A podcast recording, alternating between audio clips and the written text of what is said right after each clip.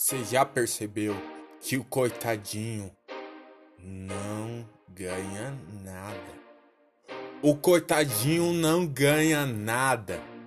Talvez você tá esperando dois tapinhas nas costas. Você tá esperando dois tapinhas nas costas de uma pessoa que não vai te dar nada.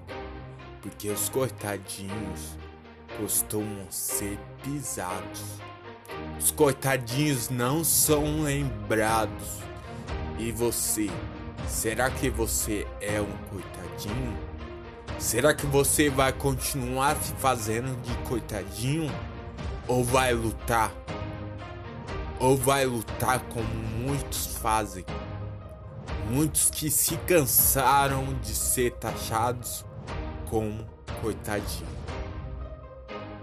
Você tem escolha. Eu tenho escolha. Então vamos parar de ser coitadinhos, porque eles, a sociedade, costuma pisotear em quem se faz de coitadinho.